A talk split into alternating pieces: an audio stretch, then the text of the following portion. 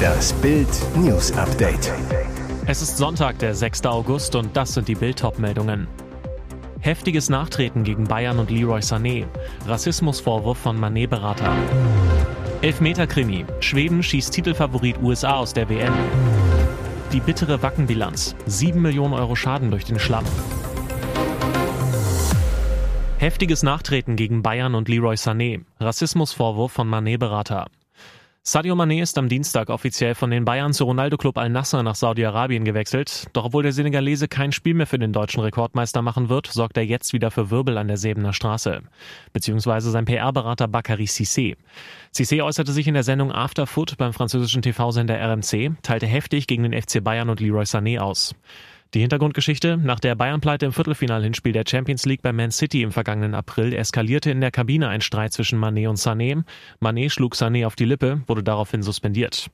Der Fall war längst abgeschlossen, doch jetzt tritt Cissé nach. Jeder, der den europäischen Fußball kennt, weiß, dass Leroy Sané ein sehr herablassender Junge ist, der sich im besagten Moment in der Tat rassistisch geäußert habe, sagt er. Und weiter, wenn Manets Hautfarbe Leroy Sané gestört hat, dann störte sie auch die Verantwortlichen des FC Bayern München. Auch den Bayern-Bossen wirft der Manet-Berater offen Rassismus vor. Cissé sagt, es war keine fußballerische Entscheidung, ihn zu verkaufen. Sadios Gehalt hat die Deutschen gestört. Sie haben nicht verstanden, wie ein Afrikaner in den Verein kommt und von allen anderen zum Topverdiener wird. Also wollten sie ihn loswerden. Belege für diesen verschwörerischen Ansatz liefert Cissé allerdings nicht. Elfmeter-Krimi. Schweden schießt Titelfavorit USA aus der WM. Die USA galten bei der Frauenfußball-WM als Titelfavorit. Jetzt sind die Amerikanerinnen im Achtelfinale an Schweden gescheitert.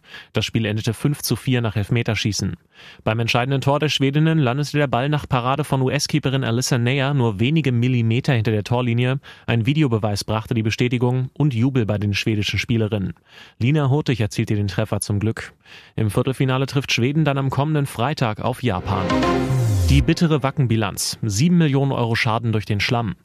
Jetzt hat es sich ausgerockt. Das Wacken-Festival ist vorbei. Zehntausende Metal-Fans machen sich heute auf den Heimweg. Für die Organisatoren bleibt nach dem Schlammchaos ein Millionenschaden. Wegen des vielen Regens mussten die Veranstalter zu Beginn des Heavy-Metal-Festivals einen harten Einlassstopp verhängen. Die Folge? Deutlich weniger Besucher. 23.500 der erwarteten 85.000 Fans waren letztlich nicht dabei. Sie sollen ihre 299 Euro für das Ticket erstattet bekommen. Dadurch klafft ein riesiges Loch in den Wackenkassen. Es ist ein Drittel unserer Einnahmen, bilanzierte Wacken-Mitbegründer Thomas Jensen am Samstag vor Abschluss des Festivals. Jensens Rechnung zufolge fehlen Einnahmen in Höhe von mehr als sieben Millionen Euro.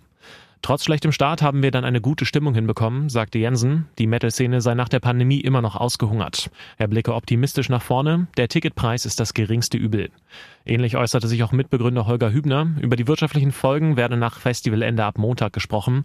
Um Kohle geht's hier nicht, dann hätte man es sowieso gar nicht mehr gemacht. Unterdessen wurden auch schon Details zum Wacken im nächsten Jahr bekannt. Die Scorpions sollen als einer der Headliner spielen. Die deutsche Rockband tritt auch 2012 in Wacken auf. Daneben wurden unter anderem Amon Amarth, In Extremo, Blind Guardian und Knockator angekündigt. Als Retter ihn fanden, war er schon tot. Jäger erschießt sich aus Versehen selbst. Ein Mann hat sich bei einem Jagdausflug in der Nähe von Marlow in Mecklenburg-Vorpommern versehentlich selbst angeschossen und getötet. Der Unfall ereignete sich am späten Abend in einem Waldgebiet. Der Jäger hatte laut Polizei seine Ehefrau angerufen und ihr gesagt, dass er sich selbst angeschossen habe. Die rief dann gegen 22 Uhr den Notruf in der Rettungsleitstelle Vorpommern-Rügen an. Das Problem, die Frau wusste den exakten Standort ihres Mannes nicht. Polizei, Feuerwehr und Rettungsdienst starteten sofort eine riesige Suchaktion. Dabei kam auch ein Hubschrauber zum Einsatz. Der 60-Jährige konnte schließlich am Rande eines Feldes in der Nähe der Kreisstraße 5 zwischen Brünkendorf und Roghorst gefunden werden. Doch für ihn kam jede Hilfe zu spät. Als die Rettungskräfte eintrafen, war der Jäger bereits verblutet. Ein sofort eingeleiteter Reanimationsversuch blieb erfolglos, erklärte Polizeihauptkommissarin Ina Granso. Er ist noch an der Unglücksstelle seinen Verletzungen erlegen. Nach Bildinformationen lag der Weidmann zwischen einem Hochsitz und einem Auto, welches direkt daneben stand. Ob sich der Schuss oben auf dem Ansitz, beim Herunterklettern oder am Boden gelöst hatte, ist derzeit noch unklar. Und jetzt weitere wichtige Meldungen des Tages vom Bild Newsdesk. Lost Profit Sänger vergewaltigte Babys. Pädophiler Rockstar im Knast abgestochen. Er missbrauchte Säuglinge, blies einem Kind Crystal Meth ins Gesicht und sammelte Tierpornos. Lost Prophet-Sänger Ian Watkins ist überzeugter Pädophiler und zeigte für seine Taten keine Reue. Jetzt wurde er selbst zum Opfer von Gewalt. Der Rockstar schwebt in Lebensgefahr, wie der britische Mirror berichtet. Denn er wurde von Mithäftlingen im Gefängnis von Wakefield brutal attackiert. Insassen hielten ihn laut der Zeitung am Samstagmorgen als Geisel, misshandelten den verurteilten Sexualstraftäter. Er soll Stichwunden und Schläge erlitten haben und wurde erst nach sechs Stunden von Justizbeamten befreit. Jetzt kämpfen Ärzte im Krankenhaus um das Leben des Musikers. Warum seine Mitinsassen auf ihn losgingen, ist noch unklar. Watkins gestand 13 Fälle von sexuellem Missbrauch an Kindern unter 13 Jahren und den Besitz von Kinder sowie Tierpornografie. 35 Jahre Haft. Besonders grausam, mit Watkins wurden zwei Mütter verurteilt, die ihrem Idol ihre Säuglinge zum Missbrauch angeboten hatten. Die weiblichen Fans kassierten Gefängnisstrafen in Höhe von 14 bzw. 17 Jahren. Ian Watkins erklärt die Taten mit seiner Drogensucht. Er sei zu dem Zeitpunkt starker Konsument von Crystal Meth und nicht Herr seiner Sinne gewesen. Hitparadenüberraschung. Deutsche Band nach 36 Jahren plötzlich auf Platz 1. Mit Won't Forget These Days gelingt Fury in the Slaughterhouse 1990, drei Jahre nach der Bandgründung in Hannover, der erste Mini-Hit. Die Brüder Kai und Thorsten Wingenfelder werden mit Rainer Schumann, Christoph Steinschneider und Hannes Schäfer von da an zu einer der wichtigsten deutschen Rockformationen der 90er Jahre. Doch erst jetzt, nach einer bewegten Geschichte, stehen sie ganz oben. Fury, wie die Fans die Band kurz und liebevoll nennen, sind mit ihrem neuen Album Hope auf Platz 1 der Albumcharts eingestiegen. Sänger Kai Wingfelder jubelt auf Facebook. Wir drehen am Rad. Die kleine Kellerband aus Hannover, die damals davon geträumt hat, mal in die Charts zu kommen. Jetzt, knapp 5 Millionen Alben später, die erste Nummer 1. Sein Bruder Thorsten ist leicht gerührt und auch ein wenig geschüttelt. 2021 erscheint mit Now das erste reguläre Album der Furies seit 13 Jahren und schafft es auf Platz 2 der Charts. Nun haben sich Fury in the Slaughterhouse noch einmal verbessert. Die laufende Open-Air-Tournee ist in vielen Städten ausverkauft. Für Thorsten Wingfelder eine großartige Reise, die noch viele Jahre weitergehen soll. Moskau Sportdirektor plaudert es aus. Schnappt sich Werder diesen Linksverteidiger? Werder Bremen will unbedingt noch einen Linksverteidiger verpflichten. Nach dem Abgang von England-Talent Lee Buchanan nach Birmingham hat diese Position für die Bremer Verantwortlichen höchste Priorität. Jetzt könnte Bewegung reinkommen. Offenbar ist Werder an einer Verpflichtung von Naje Tignisian von Lokomotive Moskau interessiert. Sportdirektor Dimitri Ulyanov plaudert gegenüber dem russischen Portal Match TV aus dem Nähkästchen.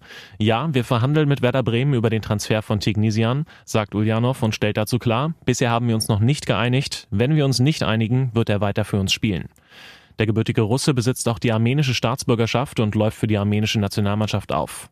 Angeblich soll Werder eine Ablösesumme in Höhe von 4 Millionen Euro bieten. Hier ist das Bild News Update. Und das ist heute auch noch hörenswert. Mehr als vier Monate lang kannten die Umfragewerte der AfD nur eine Richtung, steil bergauf. Dieser Trend ist vorerst gestoppt. Im aktuellen Sonntagstrend, den das Meinungsforschungsinstitut INSA wöchentlich für die Bild am Sonntag erhebt, kommt die rechte Partei in dieser Woche auf 21 Prozent. Das ist ein Prozentpunkt weniger als in der Vorwoche und der erste Rückgang seit März dieses Jahres. Damals lag die AfD noch bei 15 Prozent. Die AfD tagt zurzeit in Magdeburg, stellt dort auf einem chaotischen Parteitag ihre Kandidaten für die Europawahl 2024 auf. Spitzenkandidat wird der EU-Abgeordnete Maximilian Krah, der bereits zweimal wegen Fehlverhaltens aus seiner eigenen Fraktion ausgeschlossen wurde. Leichte Gewinne im Sonntagstrend gibt es für die Kanzlerpartei SPD, wenn auch auf niedrigem Niveau. Die Sozialdemokraten legen einen Punkt im Vergleich zur Vorwoche zu, kommen nun auf 19 Prozent. Auch die Unionsparteien legen ein Prozent zu, kommen jetzt auf 27 Prozent. Die Grünen bleiben bei 14 Prozent, die FDP bei 7 Prozent und die Linke bei 5 Prozent. Die sonstigen Parteien könnten 7 Prozent der Stimmen auf sich vereinen. Kommen durch einen Skandal um Korruption, Betrug und falsche Freunde alle dunklen Geheimnisse von Albert und Charlene ans Licht? Es wirkt gespenstisch, wie der Fürstenpalast in der blutroten Nachtbeleuchtung auf dem groben Felsen in der Altstadt von Monaco thront. Auch Fürst Albert II. und Fürstin Charlene wirken angespannt. Tatsächlich, auf dem Felsen, wie die Monegassen ihren Zwergstaat an der Riviera nennen, ist nichts mehr im Lot. Monaco bebt. Der Grund? Albert wird mit einer schmutzigen Immobilienaffäre in Verbindung gebracht. Ein Skandal, der das Fürstentum in den Grundfesten erschüttern könnte. Aber auch das ohnehin von Gerüchten bombardierte Privatleben des Regentenpaars könnte tief in die Krise schlittern.